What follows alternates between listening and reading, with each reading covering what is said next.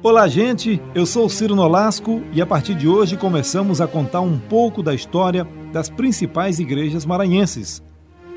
Nesse primeiro programa, vamos falar da Assembleia de Deus no Maranhão, baseado nos escritos do pastor Raifran Batista.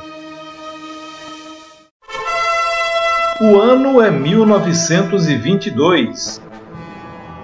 O dia é 15 de janeiro uma data que ficaria na história do movimento protestante. A primeira estação de rádio só seria instalada no Brasil oito meses depois. A TV só chegaria em 1950. Internet nem se sonhava.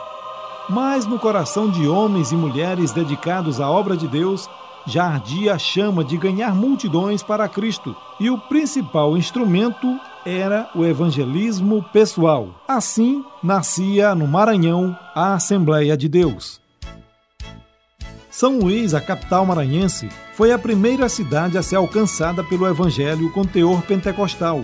A Assembleia de Deus foi fundada em São Luís com o primeiro batismo em águas e o primeiro culto de Santa Ceia pelo colombiano Clímaco Bueno Asa, que converteu-se em Belém sendo auxiliar de Daniel Berg na implantação de diversas igrejas. Em 1918, Clímaco Bueno Asa foi ordenado pastor e indicado para iniciar a Assembleia de Deus em terras maranhenses. Ao chegar em São Luís, Clímaco Bueno Asa começou a evangelizar no centro da cidade, onde oficializou a fundação da igreja na rua 7 de setembro, número 149, na residência de Propécio Lázaro Lobato e Ana Almeida Lobato. Assim, foi organizada a primeira Assembleia de Deus no estado do Maranhão.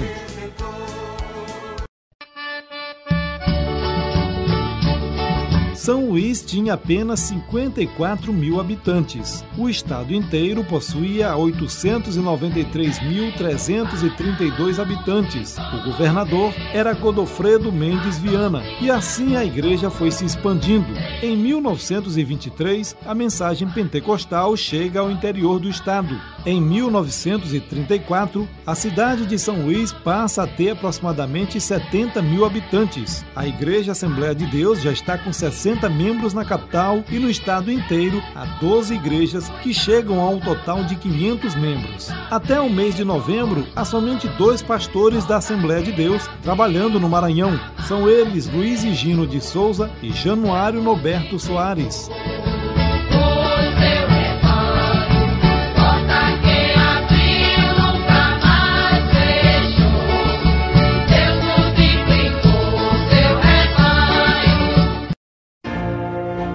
Em 15 de novembro de 1934, no pastorado de Luiz e Gino, é realizada a primeira convenção regional no Maranhão, na cidade de Coroatá. Nesta convenção, é ordenado o primeiro pastor pela Assembleia de Deus no Maranhão, o irmão João Jonas, cidadão húngaro que se torna um grande evangelista no Maranhão.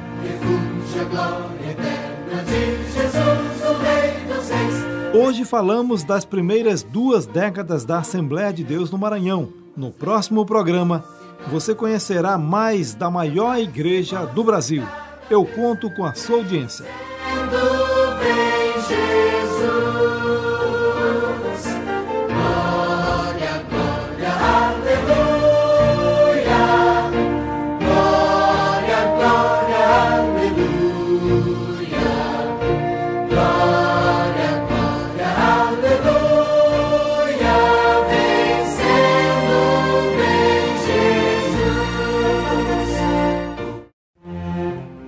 Olá, gente. Eu sou Ciro Nolasco. No programa passado, você ouviu a história da implantação da Igreja Assembleia de Deus em São Luís.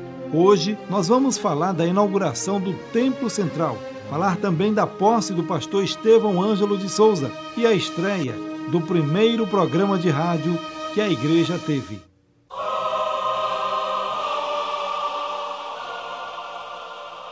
No dia 21 de novembro de 1941, é inaugurado solenemente o primeiro templo da Iadesli. O pastor Alcebiades Pereira Vasconcelos, então pastor em Coroatá, assume interinamente o pastorado da igreja, após a saída do pastor Deocliciano Cabralzinho de Assis para a Assembleia de Deus em Manaus. Do mês de dezembro de 1941 a julho de 1942, a igreja é pastoreada por Francisco Pereira do Nascimento, pastor eleito pela IADESLE. Em 1953 é confirmada a existência de cerca de 260 membros em comunhão na IADESLE, que na época era a igreja sede de todos os trabalhos das Assembleias de Deus no estado do Maranhão.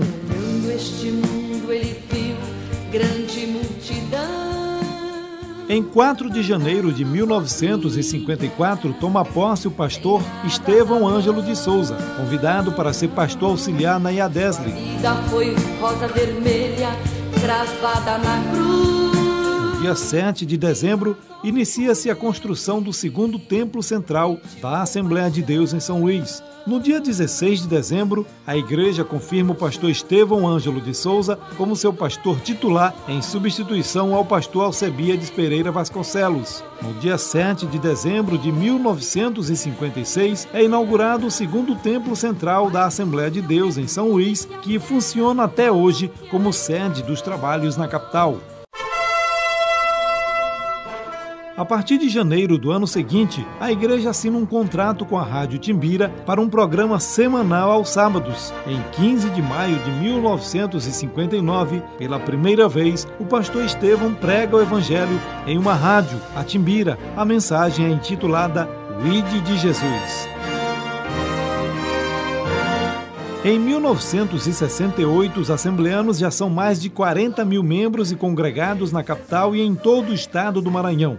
A igreja em São Luís conta com 2.398 membros. Em 1969, é realizado entre os dias 24 a 27 de julho o primeiro Congresso de Mocidade Pentecostal Maranhense. Em 15 de janeiro de 1972, a igreja comemora o seu jubileu de ouro com uma grande festividade. Na capital, a igreja conta com cerca de 3 mil membros, além de outro tanto de congregados, incluindo as congregações do município de Ribamar, cujo trabalho é parte integrante de São Luís, com quatro pastores na ilha 12 diáconos, cerca de 40 auxiliares e 18 escolas dominicais.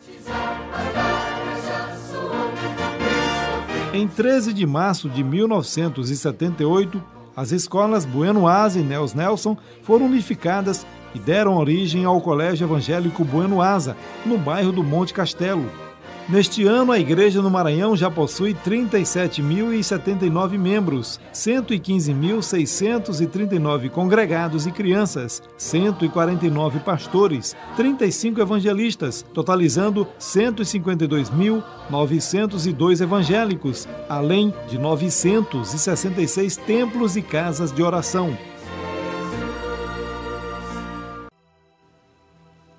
Por hoje é só. No próximo programa você vai saber qual foi o dia mais triste que a igreja já viveu nos seus quase 100 anos e qual ano que foi marcado pelo lançamento dos maiores projetos da igreja. Até o próximo programa História das Igrejas comigo, Ciro Nolasco.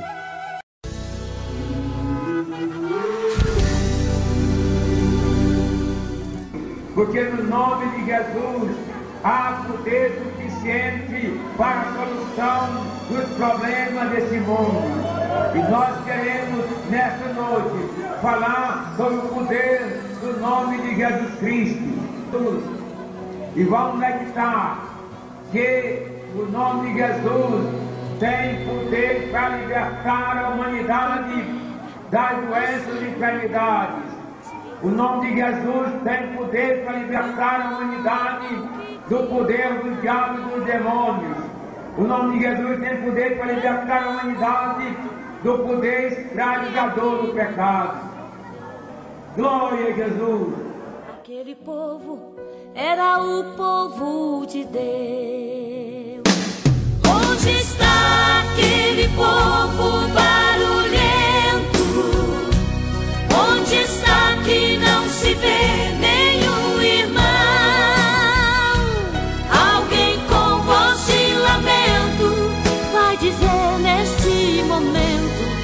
aquele povo foi embora pra Sião.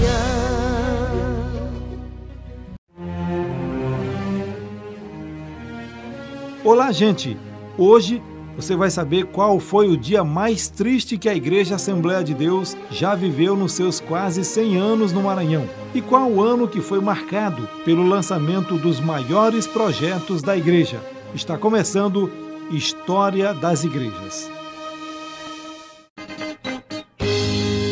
Em março de 1988, com o apoio da liderança da igreja, o pastor Estevão Ângelo de Souza propõe a criação da Fundação Cultural José Romão de Souza, entidade que seria mantenedora da FM Esperança, emissora que foi ao ar pela primeira vez no dia 11 de abril de 1990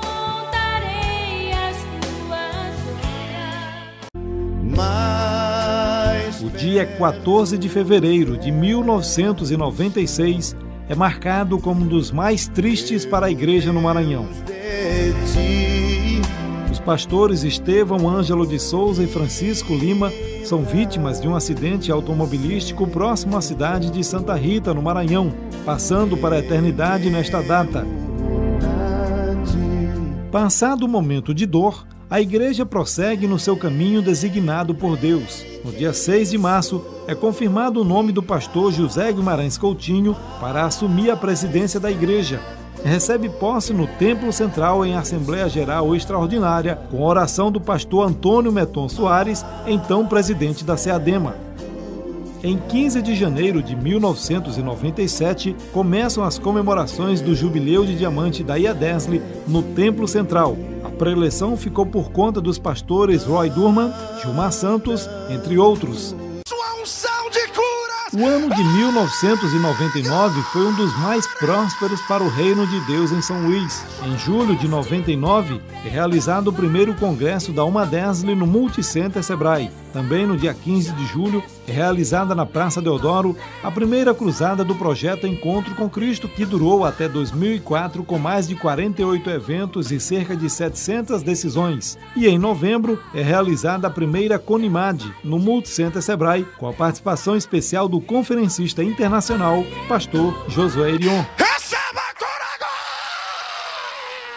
No ano 2000 é realizado o primeiro Impacto, grande concentração evangelística no Quatraque, com mais de 600 decisões a Cristo, preleção do pastor Gilmar Santos e participação da cantora Shirley Carvalhais.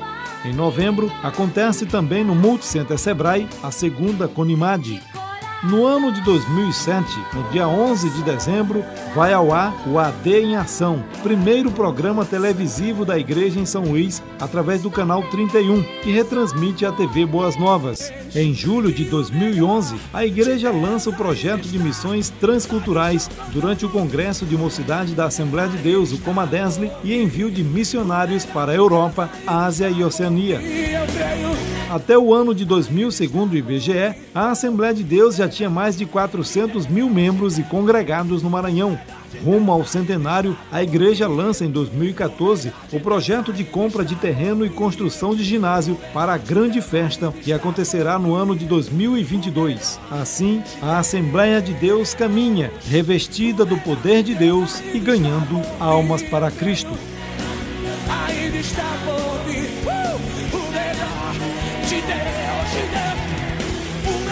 Deus ainda está por vir de Deus ainda está por vir. Eu achei uma flor gloriosa. Durante três programas, você ouviu como surgiu a Assembleia de Deus no Maranhão e por que se tornou a maior igreja evangélica do país. No próximo programa, vamos falar da história das congregações da Assembleia de Deus. Eu sou Ciro Nolasco e conto com você em mais um História das Igrejas quando estava em Chicago, depois que ele me tinha batizado com o Santo Espírito. E hum, foi para um lugar chamado São Bento. E Malvingen era pastor de uma igreja pentecostal. Jesus uh, nos chamou e ele mencionou falar daquela revelação. E um, fomos para a livraria, procuramos uh, uh, um mapa e encontramos o lugar para flor gloriosa e quem deseja mesma terá a rosa tesouro preciosa entre mil mais beleza terá no vale de sombra e morte alturas de glória e luz esta rosa será minha sorte, precioso para mim é Jesus. Projetos de dois parlamentares maranhenses que foram aprovados esta semana em Brasília ganharam destaque na imprensa local e eu quero comentá-las. Primeiro, a proposição do deputado federal Edilásio Júnior, que torna crime hediondo o desvio de recursos da saúde e da educação. Segundo, o projeto de lei do senador Everton Rocha, que acaba com a farra das companhias de energia elétrica na casa dos consumidores brasileiros. Esses que agora não terão mais o seu fornecimento de energia interrompido nos feriados e finais de semana. Oh, que maravilha! Já chega de tantas surpresas desagradáveis. Gente, embora estejamos vivendo em tempos modernos e grandes conquistas e no auge da onda do politicamente correto e da defesa intransigente da tão falada democracia, onde todos têm direitos e todos devem ser respeitados, etc e tal. Bom, tudo isso é conversa para boi dormir. No dia a dia mesmo, ainda vivemos em meio a práticas medievais, antiéticas, típicas dos ditadores que fazem o que querem sem se preocupar com as consequências, sem se preocupar com o dinheiro público. Traduzindo para o bom português, o desrespeito ao ser humano ainda é algo notório hoje em dia e é feito na caruda mesmo, por autoridades de todos os níveis, por empresas e até pelo cidadão comum. O que importa é o que é meu e dane-se os outros. Essa é a filosofia que vivenciamos. As duas propostas são louváveis, mas é de se lamentar que é necessário fazer lei para se ver cumprir o óbvio. E qual é esse óbvio, Ciro? Dinheiro público, gente, é público ou do povo e deve ser usado para o povo e não para si. Então, se o indivíduo desvia essa finalidade, cadeia com toda a razão para ele. Outro, nenhum consumidor pode ser explorado com altas taxas, ter serviço de qualidade às vezes duvidosa e chegar em casa e ver que vai ficar o final de semana sem energia, por exemplo, simplesmente porque não pagou por estar sem dinheiro ou por ter esquecido de pagar a conta. Até parece que as companhias de energia deixavam para cortar na sexta-feira, para serem o carrasco da consciência do cidadão de bem. Espera-se agora que a lei seja cumprida de fato, tanto para os corruptos que desviam dinheiro da merenda escolar ou do tratamento da Covid, por exemplo, quanto para as empresas que não têm sensibilidade ou que não têm alinhamento com o discurso que pregam nas suas propagandas. Estamos evoluindo. Um dia a gente chega lá. Eu sou Ciro Nolasco, juntos pela família. Acesse o site cironolasco.com.br. Um grande abraço. Projetos de dois parlamentares maranhenses que foram aprovados esta semana em Brasília ganharam destaque na imprensa local e eu quero comentá-las. Primeiro, a proposição do deputado federal Edilásio Júnior, que torna crime hediondo o desvio de recursos da saúde e da educação. Segundo, o projeto de lei do senador Everton Rocha, que acaba com a farra das companhias de energia elétrica na casa dos consumidores brasileiros. Esses que agora não terão mais o seu fornecimento de energia interrompido nos feriados e finais de semana. Oh, que maravilha! Já chega de tantas surpresas desagradáveis. Gente, embora estejamos vivendo em tempos modernos e grandes conquistas e no auge da onda do politicamente correto e da defesa intransigente da tão falada democracia, onde todos têm direitos e todos devem ser respeitados, etc e tal, Bom, tudo isso é conversa para boi dormir. No dia a dia mesmo, ainda vivemos em meio a práticas medievais, antiéticas, típicas dos ditadores que fazem o que querem sem se preocupar com as consequências, sem se preocupar com o dinheiro público. Traduzindo para o bom português, o desrespeito ao ser humano ainda é algo notório hoje em dia e é feito na caruda mesmo, por autoridades de todos os níveis, por empresas e até pelo cidadão comum. O que importa é o que é meu e dane-se os outros. Essa é a filosofia que vivenciamos. As duas propostas são louváveis, mas é de se lamentar que é necessário fazer lei para se ver cumprir o óbvio. E qual é esse óbvio, Ciro? Dinheiro público, gente, é público ou do povo e deve ser usado para o povo e não para si. Então, se o indivíduo desvia essa finalidade, cadeia com toda a razão para ele.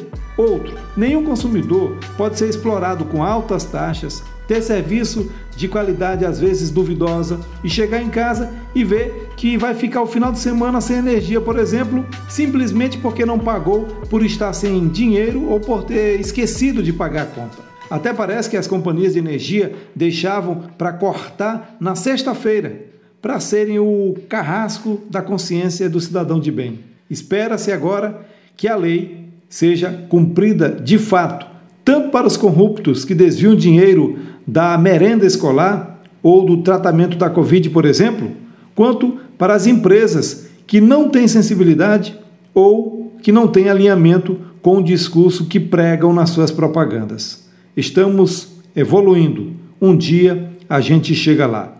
Eu sou Ciro Nolasco, juntos pela família. Acesse o site cironolasco.com.br. Um grande abraço.